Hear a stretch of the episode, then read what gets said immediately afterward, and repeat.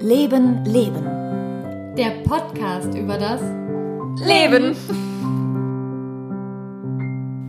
Na gut. Na gut. Na Du gut. bist doch ein bisschen aufgeregt. Nein, ich würde Doch, du bist voll aufgeregt. Nein. Du guckst aufgeregt. Ich gucke nicht auf. Du Also ich wäre zugeben, aufgeregt. dass du aufgeregt bist. Doch. Wir haben nämlich heute ganz besonderen Besuch. Aha. Hohen Besuch. Hanan ist schon ganz aufgeregt. Oh Gott, ja, ich kenne die schon ein paar Jahre. Ich bin praktisch, ich sag mal, aus ihr entsprungen. Es gab einen Tag vor 30 Jahren, in dem ich ähm, 30, du bist 30. 30, wo ich mich aus ihr rausgekämpft habe. Ja. Wir haben heute Hanans Mama zu Besuch. Ja. Herzlich willkommen. Hallo, Sehr schön. Mami. Schön, dass Sie Zeit haben. Hat sich so ergeben. Ich wäre Wann auch. warst du das letzte Mal aufgeregt in deinem Leben? Schon. Das ist eine geile Frage. Wann warst du das letzte Mal aufgeregt in deinem eine- Leben? Wann war ich Wovor? aufgeregt? Kann ich gar nicht sagen, weiß ich nicht. Ich war nicht mal aufgeregt, war jetzt die letzte Zeit. Ich war ein bisschen plemplem durch, durch diese neuen Tablet. Ich bin Schmerzpatient durch meine Hüfte. Ich hatte eine Hüft-OP und das hat nicht ganz so. Und dann hatten sie mich jetzt ab Mai war das, glaube ich, auf andere Tabletten, also auf Tropfen umgestellt und zum Anfang ein bisschen hoch. Methadon. Die Frau nimmt Methadon. Okay. bisschen hochdosiert, denn da war ich schon ein bisschen, das ging Hoppla. ein bisschen in die falsche Richtung, muss ich sagen. Ich hatte wirklich eine Waffe. Okay. Auch nicht mehr als so. Aber das ist krass. Das ist ein Schmerzmittel, ja? Ja. Das ist krass, was so ein Schmerzmittel mit einem macht. Das ist voll interessant für mich gerade, äh, weil meine Oma im Krankenhaus lag mit Oberschenkel-Halsbruch. Der, der operiert hätte werden sollen, was aber nicht direkt ging wegen Makoma. Sie hatte halt Makoma genommen. Musste irgendwie drei Tage da umgestellt werden erstmal. Und ähm, dann habe ich sie besucht im Krankenhaus und die war sowas von durch den Wind. Die hat äh, die Klingel ne, zum Schwesterrufen war für sie eine Wasserflasche und dann hat sie an der Wand irgendwelche Dinge gesehen, da kamen Gesichter aus den Wänden raus, die fühlte sich verfolgt, die sah Mäuse über den Boden laufen, also ganz, ganz krass und war felsenfest davon überzeugt, dass sie nicht im Krankenhaus ist, sondern zu Hause. Nach der OP oder vor? Nee, vorher noch. Also in der Zeit, wo sie ähm, ja umgestellt wurde. Ne? Und ähm, ich frage mich, was haben die der gegeben, Eben. dass sie so abgedreht ist? Ne? Weil nach der OP hätte ich es verstanden, weil Ja. alte Leute nach der OP sind die wie im Durchgang. Ja. Weil die sind ja dann total immer abgestellt, muss man ja so sagen. Mhm. Und wenn, wenn die dann nach der OP wieder wach werden und denkst, und das dauert bestimmt manchmal zwei Tage, dass die nicht wissen, Krass, ja. kriegen sich nicht mehr auf die Reihe. Die haben das ist dann alles, als wenn das immer, immer ausgeschaltet, jetzt müssen sie das wieder aufladen alles. Obwohl die vorher total fit Ja. im Kopf war. Okay. Das ist aber durch eine Narkose. Das kann aber auch jedem jungen Menschen passieren, Mhm. dass der durch eine Narkose total Mhm. erstmal im Weichen, ein paar Stunden, ein paar Tage. Mhm. Da sagen sie mal, die sind noch durch den Wind, die sind noch im Durchgang. Witzig, nee, meine Oma war nach der OP eigentlich ganz gut dran und drauf, wieder, aber davor eben nicht. Und dann haben die, ich habe gefragt, was haben sie der gegeben? Aber ich denke, wenn die Oberschenkel halt und hat schon länger gelegen und die werden Schmerztablette gegeben, Schmerzmittel gegeben haben, hochdosiert. Ja. Weil mach mal über den Oberschenkelhals und du musst auf dem Schieber, Ja, ja, klar. das tut viel schwer. Ja, das war auch dann meine einzige Erklärung, aber die haben mir das nicht gesagt. Nee, wir haben mir nichts gegeben. Die haben mir dann erzählt, das sei normal bei alten Leuten. Ja, wenn alte Leute ins Krankenhaus kommen, dann verlieren die die Orientierung. Ich so, erzählt mir doch nichts. Man sehen die Gesichter der Wand. Ja, das ist immer so. Können die mir doch keinen Scheiß erzählen. Also Entschuldigung, ne, da war ich echt sauer. gegeben. Die, die stellen ja dann noch um auf, auf Spritzen nur. Mhm. Eigentlich tun die ja dann nur Klexane spritzen oder so. Also das eben, Mhm. und das Klexanemittel ist eigentlich nur das gleiche wie das Makomar. Mhm. Dass das eben die Blutverdünnung bleibt, also aufeinander, damit das gerinnt. Aber das ist nicht, dass die dann, Ja, ne? nee, also Nee, also da habe ich auch, also da war ich auch echt sauer und wenn ich emotional nicht so sehr beteiligt gewesen wäre in dem Moment, ne, weil ich halt meine Oma da habe liegen sehen, hätte ich auch, glaube ich, nochmal anders reagiert. Aber das haben die mir echt weiß machen wollen. Ja, das ist normal. Ich so, Entschuldigung, meine Oma war nie wirr im Kopf, ne? Das ist doch nicht. Nee, aber was ich am wirklich schlimmsten fand, das war der Zustand dort im Krankenhaus, wie ich sie vorgefunden habe, liegend in ihrem eigenen Urin, weil sie sich den Katheter rausgerissen hatte und so weiter. Und keiner hat's gemerkt. Sie lag quer im Bett, das Bein eben nicht in der Schiene und so weiter. Und ich komme dazu und sie völlig wirr und ich denke mir, ey, was ist hier los? Ist das ein normaler Zustand im Krankenhaus? Ja, eigentlich nicht, ja, aber da wollen wir ja jetzt nicht vormachen. Die reden ja jetzt immer darum, die Pflegemaßnahmen und so. Es ist einfach manchmal auf die Station noch nicht zu schaffen. Also Ich habe manchmal auch, wenn wir waren 40 Mann auf der Station, also 40 Patienten. Und warst in der Nachtschicht alleine. Also du kannst das nicht schaffen. Also kann- das kann ja noch so, es ist auch schlimm, dass es so ist. Und du willst das wahrscheinlich auch nicht, aber das ist dann mit der Zeit, du machst dann das, was am schlimmsten oder was wirklich sein muss und das andere muss eben bleiben.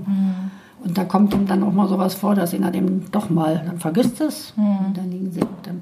Das ist nicht schlimm, schön ja? für niemanden, aber es ist wirklich so und da haben wir uns jahrelang auch immer dran gestört, dass dann eben, ich habe ja nicht so lange auf der Station gearbeitet, weil ich eigentlich OP-Schwester bin, Ach so. 50 Meter so der Gang lang und so, ja, wenn dann einer Seite war, hat es da hinten geklingelt, dann bist du gerannt, dass du dahinter kamst, dann auf der anderen Seite hat es schon wieder geklingelt und dann gesagt, die Frau wissen zwei, das geht so nicht. Weißt Ja, du, ja, zwei Hälften, dass jeder seine Seite hat oder so, aber es war kein, ja, das, die, waren, die Leute sind nicht da. Und was ich auch ganz schlimm finde, dass die, die nicht die sind ja jetzt viele privat geworden, die Häuser, und dann geht es nur noch um den Profit. Muss man wirklich so sagen. Das ist ganz schlimm. Das ist schon echt traurig, ne? Können Sie denn da aus Ihrer Erfahrung irgendwas sagen, was man als Angehöriger tun kann? Naja, man muss dranbleiben, muss ich wirklich sagen. Ich habe ja mal, weil, ich, weil mir das dann auch mal zu blöd war, ich gedacht, ich kann das nicht mehr. Nach der Hüft-OP konnte ich nicht mehr so lange stehen. Und da hatte ich mich hier in Wörsten in dem Altenheim beworben. Also beworben noch nicht. Ich habe gesagt, ich will mir das mal angucken. Und habe dann mal so einen Tag Probe gearbeitet. Dann bin ich nach Hause gekommen und ich gesagt, das kann ich nicht. Ich, das kann, ich kann mit Leuten nicht so umgehen, wie die da umgehen. Da habe ich gesagt, es kann doch nicht sein, dass, dass man Menschen dann einfach am Tisch setzt, Lätzchen, Teller und dann stirb oder friss oder so. Oder friss oder Gott. stirb. Ja? Und da hat sich keiner von dem Personal mal bemüht und hat mal den, den Löffel im Mund gesteckt oder so. Und äh, in den Altenheimen ist es wirklich schlimm. Und da das finde ich auch ganz schlimm, dass gerade die Menschen, die den Staat mit aufgebaut haben, die immer dafür da waren, ja, dass die da behandelt werden und also es ist bloß verwahrt, vegetieren. Nicht jedes Haus, das will ich jetzt nicht sagen, aber es gibt eben viele Häuser, die dann eben auch. Und das geht ja schon so weit, dass manche Häuser, wenn die Angehörigen wirklich renitent sind und sich das verbieten oder dann Hausverbot kriegen und ihre Verwandten nicht mehr besuchen. Was, ehrlich? Ja, gibt es. Weil die unbequem werden. Ja, Dann. weil die unbequem sind und du bist ein paar Mal dann in die Karre gepasst. Das haben sie sogar jetzt mal irgendwann auch mal im Fernsehen gehabt. Da hat das Haus der, der Tochter Hausverbot gegeben. Das, die konnte nicht mal ihren Angehörigen besuchen. Unglaublich. Ja gut, da wäre aber doch mein erster Schritt, ja gut, dann hole ich halt meinen Angehörigen da raus, ne? Also, sorry. Aber wenn du das eben nicht kannst und nicht einen anderen Ja, Platz ja. hast, das ist alles eine Frage. Ja, Ja, ist ja. alles gut gemeint und gut gesagt, aber Ja. es ist schon schlimm. Hm. Die haben dann aber auch geklagt. Aber es ist kein Einzelfall. Ja. Das ist ja das Problem. Die zeigen ja immer bloß mal, mal so eine Sache, aber Mhm. Das gibt eben so oft wieder. Und da, ich kann auch die Leute verstehen, die da, lange kannst du das nicht machen, wenn Mhm. du nicht abgebrüht bist, weil du dann einfach selber an dir scheiterst, weil du entweder kannst du es nicht oder du wirst so abgestumpft, Mhm. dass sich das dann nicht mehr stört, dass die Leute in der Pisse liegen. Ja. Boah, krass, ne? Oder ja, und ich sage immer, wenn wir, ich habe ja auf der Mundkiefer-Gesichtschirurgie gearbeitet hier 20 Jahre, wenn wir die Leute aus dem Heim gekriegt haben, manche aus Mantenheim, ich habe gesagt, also, die haben nicht eben an die Gosche geguckt oder so. Ja. Die haben die Prothese drinne gehabt, die ist schon an, angewachsen am Kiefer gewesen oder es waren Maden drunter. Was? Nein. Und das in so einer Einrichtung, dann muss man sich schon fragen, ja, wie kann sowas sein? Oh Gott. Das ist unangenehm. Aber Aber es sind halt Sachen, die du täglich im Beruf gesehen hast Ja. damals, ne? Aber an sich warst du aber, also ich erinnere mich halt, du warst immer gerne Krankenschwester, ne? Also du hast dich ja auch aktiv für den Beruf entschieden, dahin zurückzugehen. Boah, krass. OP-Schwester, ich könnte das nicht. Ich würde umkippen, glaube ich. Ja, das war eigentlich der Beruf, wo ich sage, es war okay. Für Mhm. mich war das auch okay, weil du mit den Menschen dann auch nicht mehr so viel zu tun hattest. Super. Naja, auch nicht mehr dieses, du brauchtest dir darüber, über so ein Elend dann auch nicht einen Kopf Ja. machen. Ja. Weil du hast die Patienten auf deinem Tisch gehabt, hast deine Arbeit gemacht und, und warst eigentlich mit den Patienten, Der war ja nicht wach in der Regel, ne? also in der Regel sind die ja schlafend zu uns reingekommen und Mhm. wir haben sie auch schlafend wieder abgegeben. Und du hast die Ambulanz auch geleitet. Ja. ne? Also war es heute auch. Ich weiß halt noch immer, wenn ich Mama besucht habe, früher im, im, auf der Arbeit oder ja ich habe sogar, ja, ich habe sogar mein erstes, nee, mein, doch nee, mein zweites, nee, mein erstes Schulpraktikum habe ich auch dann da gemacht. Mhm. Fand das auch super. Also ich wollte niemals Krankenschwester werden. Ich wusste das schon von klein auf, weil mein Bruder hat das auch gelernt, Mhm. Krankenpfleger. Und damals, als der in der Ausbildung war, ne, haben die sich jeden Abend unterhalten über diese ganzen ekelhaften Sachen. Und mein Vater, mein anderer Bruder und ich waren immer so, boah, okay, hat sich erledigt mit dem Essen. Also ich wusste da schon, ich werde sowas auf jeden Fall nicht. Aber ich habe halt das äh, Praktikum da gemacht, weil ich es immer in Krankenhäusern so schön fand. Wahrscheinlich war ich von klein auf immer in Ehrlich? Krankenhäusern. Ja, ich war halt von klein auf immer da, bei, als meine Mama als äh, OP-Schwester halt gearbeitet Mhm. hat. War es halt auch so, dass ähm, wenn sie Nachtschicht hatte, ich dann manchmal mit im Schwesternzimmer dann geschlafen habe, wenn sie da war. Okay. Oder also das war Ja, für mich halt auch Bereitschaft, wir sind ja bei Bereitschaft gegangen. Mhm. Und dann am Wochenende ich glaub, 24 Stunden da gewesen waren. Dann sind die toll. Dann gab's auch immer Eis. Eis und, Deswegen, also für mich war das mit so vielen schönen Sachen. Ich durfte mit den Sachen spielen. Ich hatte immer so, ähm, ich habe auch immer Tierarzt, ich wollte immer Tierärztin werden. Und dann hatte ich ja auch alle Sachen wie so Gummihandschuhe und alles. Also für mich war das ein riesen Spielplatz. Okay. Und deswegen war auch das Praktikum war auch dann cool. Und da habe ich sie halt auch mal in Action gesehen und ich muss schon sagen, die Ärzte, die Chefärzte hatten alle Angst vor dieser Frau. Yay. Also, ja, doch, die hatten Angst. Der Chef hat, nee, aber die, Also für mich ist Krankenhaus überhaupt kein schöner Ort, muss ich gestehen. Ich finde das voll. Heutzutage auch nicht mehr für mich. Heutzutage bin ich da auch raus. Nee, ich bin da als Kind, bin ich einmal umgekippt tatsächlich, aber als Kind, weil ich. Ähm, auch. du auch, ja? Ich andauernd. Komisch, ne? Warum ist das so? Ich weiß das nicht. waren mal den, den Papa operiert haben. Das war mal beide besuchen war. Dann musst du musstest eine Nacht da bleiben, weil sonst war richtig weg. Ja, Echt? Das weiß ich nicht. Aber was ist das denn? Warum kippt man das? Das, ist, das sind wir ja nicht Einzelfälle. Das gibt ja voll Ja, viele. das, oft die das lernen. Also mir sind ein paar Mal jemand vom Orthopädisch umgefallen. Ja, das, da- okay, das könnte ich verstehen. Habt ihr Erfahrenen dann, habt ihr Erfahrenen dann gelacht oder die Nee, Augen verdreht oder wie? Was hast du denn gemacht? Wieder, So, Du, hat, Du Pussy, steh auf! Nee, zu- zum Beispiel, die saß dann da und dann fragte, was bist du steril angezogen? Kannst du ja nirgends hinfassen oder so? Dann kann ich mir mal ins Gesicht fassen. Nee, du kannst ja nicht ins Gesicht fassen. Oder du musst den Tisch verlassen. Aber das war dann, hat, das war schon zu viel. Ich war so weg, weg. Du Stück kannst du gar nicht gucken. Put, Also unter den Tisch gefallen. Wie wollte sie sich denn helfen mit ins Gesicht fassen? Na, wahrscheinlich Na, der da- Mundschutz, Ja. ja, und dann, den Ja, wahrscheinlich okay. Ziehen, damit sie Luft kriegt. Ja, ja okay. das ist wahrscheinlich die Reaktion, wenn du dann da sitzt, weil die Studenten haben ja mal Haken gehalten, die mussten das ja auseinanderziehen, was wir gemacht werden, haben. Und dann diese Anstrengung, dann da reingucken, dann spritzt das hoch ja, und wupp. Wir hatten schon eine Folge zum Thema Horror, ne? Ja, aber wir haben jetzt noch eine Folge. Jetzt ist zum es Thema Realität. Das war aber nicht, ein- ist kein Einzelfall. Und diese, das sind aber Studenten, die Medizin studieren. Ja, Ja, ja. Und das, viele können da, das, das, das gibt sich mit der Zeit. Du gewöhnst dich daran. Das ist einfach, das ist Gewohnheit und man gewöhnt sich daran. Wenn du dich nicht gewöhnt, ist es nicht der richtige Beruf. Ja. dann, dann musst Ja, du gut, was klar. anderes machen. Ja. Dann ist Zeit, dass sie das gelernt haben.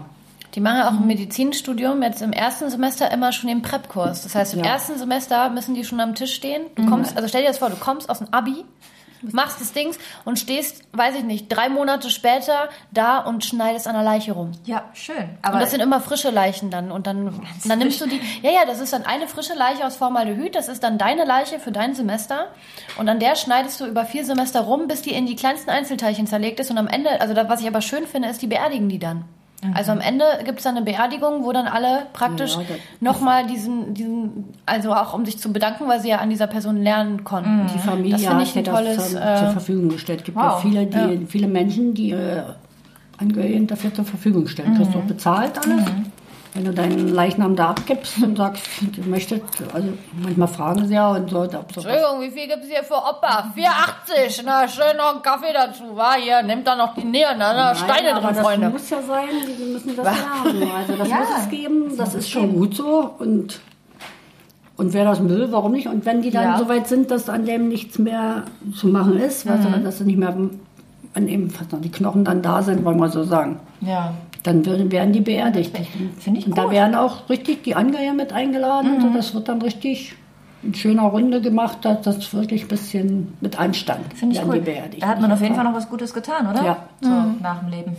Da weißt du, dass dein Körper Ja, und dadurch siebt sich halt auch schon aus. Das hat mir damals, haben mir halt Leute erzählt, die Medizin studiert haben. Da sind dann halt ganz viele im ersten Semester, dann drehen die sich um und sind weg. Aber das muss so sein, weil sind ja, die, die bewerben sich so viel mit Medizinstudium und viele ist das wirklich nichts. Ja, die können dann, würden das auch nie lernen.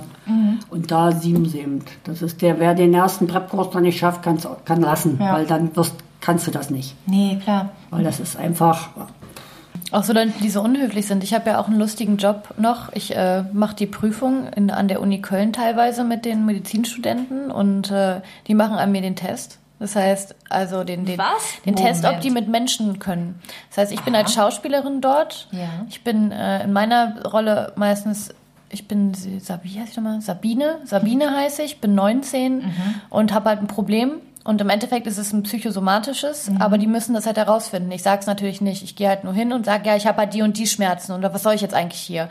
Also ich bin halt so ein Echt? Wie cool. Stresspatient. Und dann müssen die halt durch das Gespräch äh, dahin kommen, dass sie herausfinden, es ist, weil meine Eltern sich geschieden haben und ich nämlich nicht mit der neuen Situation klarkomme und ich mir praktisch ein Stresssymptome zugelegt habe. Apropos Berührungsängste, dann hattest du das nie. Ich meine, in deinem Job, du hast ja viel, ich würde mal sagen, bestimmt viel Blut, viel Kotze, viel Scheiße.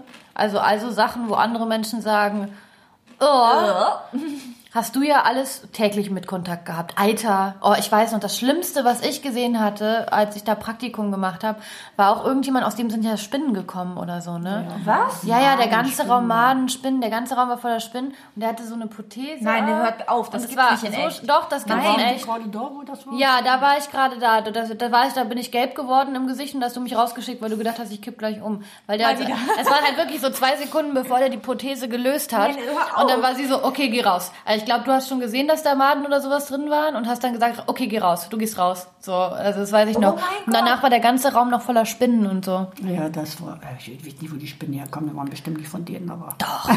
Doch. In meiner Vorstellung, ja. ja. Aber du hattest, hattest du damit nie, also ekelst du dich nicht? So, hast du keinen Ekel? Nee, ich ekel mich nicht. Von nix. So, dass ich da, ich habe noch nie so gehabt. Gut, doch, doch, es gibt was, wovor ich mich ekle. Wo ich mich richtig ekle vor Rotz. Vor Rotz? Also so Sputum, Auswurf. Ja. Wenn du so das? Oh. Also ich, Jetzt hab ich's im Hals. Mann! Nein! es ist jetzt nicht, nicht, dass jetzt, äh, ich musste das ja auch schon wegmachen, ich kann das auch wegmachen, aber das ist die einzige Situation, wo ich sage, wo ich mich Echt? Eiter läuft aus den Menschen Das literweise raus und du bist Maden. Maden. Nur, nur wenn das so. Und das ist da, damals, wo ich angefangen habe zu lernen, da gab das noch. Wir in der DDR waren ja nicht so gut ausgerüstet. Also, wo ich ja in der Uniklinik angefangen habe, habe ich gesagt, das ist wie im Film. Ich bin hierher gekommen, und da habe ich gesagt, ich bin schon ein paar Jahre außen, weil ich ja dann noch als was anderes gearbeitet habe, ein paar Jahre aus Medizin raus. Ich würde lieber auf Station arbeiten, das kannst du, so eine Pflege verlernst du nicht. Aber auch B-Schwester, wenn du das viele Jahre nicht gemacht Ja, ja. hast. Und dann war ja auch die, haben sich die Welten geändert für, für die Medizin bei uns, ja. Also wir haben noch Handschuhe gepudert, wir haben ja unsere Instrumente selber sterilisiert, wir haben alles alleine eingepackt, wir haben noch Nähgarn gehabt aus Fässern, wo du abschneiden musst und alles. Und wo ich dann hier angefangen habe an der Uniklinik, da gingen die Türen alleine auf und alles wie im Film. Ja, ich hab gedacht, wie im Film wie im Film, da gingen die Türen alle auf, das habe ich alles ja nicht gekannt. Und bei uns hatten wir ja Stoff alles mit Stoff abgedeckt und dann war ja alles nur Tücher aus Papier haben zusammengepackt, weggeschmissen. Und das ist, ich habe da gearbeitet, ich, hab gedacht, ich brauchte nie so viel wie wenig arbeiten für mein Geld wie jetzt, weil das ja ganz andere war. Wir haben die Instrumente gekriegt, du hast die auf den Tisch gestellt, hast sie ausgepackt, erledigt. Wenn der Patient raus war, ist das alles wieder hast du es gezählt, ob alles da war, ist es wieder eingetragen. Oder ob noch was in jemand drin war. Ja, das, vergessen. das musst du ja gucken. Das, Das ist normal so. das muss ja stimmen, wenn das alles wieder da ist. Das ist schon wahr. Und dann hast du es wieder abgegeben, ja. Das ist war schöne Arbeit, so vom, für Ja. mich. Hast du mal was in einem Patienten verloren? Nee. Nee? Sicher? Ganz sicher. Also, wüsste nicht, ich habe noch nie was gesucht. das passiert schon, dass das, weil wenn du hast, machst jemand oft, der blutet dolle, Ja, dann sieht man das nicht mehr. dann geben die, du musst ja aufpassen, dass du alles zurückkriegst. Ja, du gibst das ja den Arzt, da stehen aber drei am Tisch, ist ja nicht nur einer. Bei einer normalen OP, was noch normale Bus ist, so eine kleine OP, sind immer auch schon drei. Wenn größere sind, wo zwei verschiedene Stellen vielleicht gemacht sind, wie bei uns mal machen ja, haben Beckenknochen rausgemacht, in den Mund rein und so. Dann hast du zwei Stellen, wo du bedienen musst. Du musst schon aufpassen, dass auch alles wieder da ist. Also du machst nicht eher zu, bis ich nicht sage, Achso, die OP-Schwester muss sagen, ich habe all meine Instrumente hab, wieder. Dann, der fragt dann, der muss dich verminieren. Du sagst nachher, kannst zumachen. Aber eigentlich muss der Operierende, der dann die Fü- Federführende hat, muss dich fragen, ob ich alles habe. Ob alles wieder da ist. Weil das, passiert immer mal. Das hast du ja immer noch im Fernsehen, aber das stimmt schon. Aber du hast nachher Haufen Blut und Haufen Dings. Und dann, wenn das Bauchtuch voll Blut ist, siehst du das nicht, wenn das da drinnen liegt. Dann sieht das genauso aus wie der andere Matsch, was da drin ist. Und guck mal hier, das hier, die Salsa, die sieht so aus wie die Blutmatsch. Und wenn da unten drunter eine, Sch- Und ein bisschen Eiter. Ja, hier. Federweiße Eiter. Und wenn da drunter so ein, ein kleiner Instrument liegt, das siehst du eben doch nicht. Ja, ja. Das merkst du dann bloß, wenn, wenn, er- wenn du es nachher suchen musst oder wenn dann neben dir einer sagt, der hat Schmerzen, dann weißt du, das merkst du sehen auf dem Bild. Du schön, wenn das da drin liegt. Es wäre fatal, oder? Wenn man da drin was vergisst. Das ist passiert. Das ist so, das passiert. Doch, das passiert. Mein Das ist wahrscheinlich an jeder Klinik schon mal passiert. Die stumpfen halt ab, weißt du? Es darf nicht sein, aber es, ist eben, es muss dann schnell gehen manchmal, weißt du, und Wie viele Menschen hast du, wie viele Tote hast du gesehen? eigentlich gar nicht so viel Tote. Also für, für, die, für die Jahre muss ich sagen, also im OP muss man immer, hat man ja immer falsche Vorstellungen. Ja, im OP stirbt selten jemand, am seltensten. Also ich werde, glaube ich, einmal habe ich jemand auf dem OP-Tisch schon mal verloren.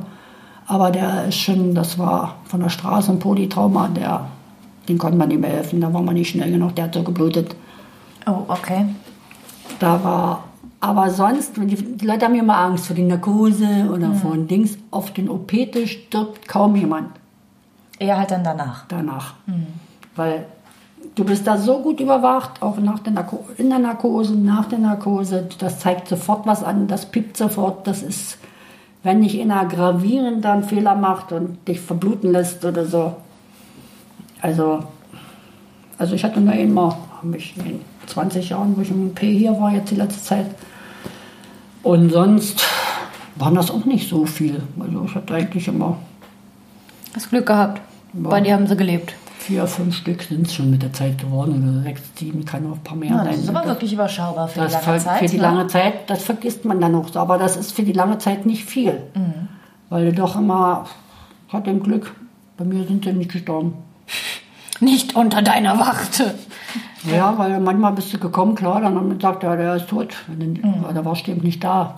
Ja.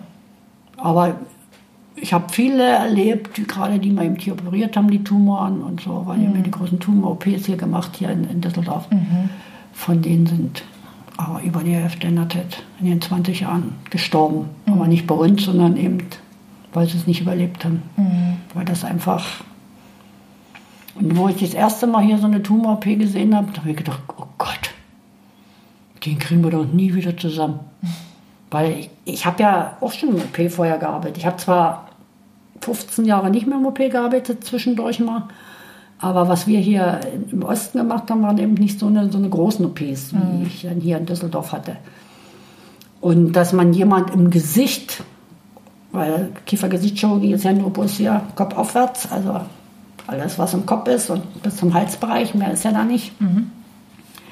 Wenn man dann jemanden Tumor operiert, was man da alles abbauen kann und draus machen kann und wie die, das habe ich mir vorher nie, mein Leben nie vorstellen können. Muss ich heute so wirklich sagen.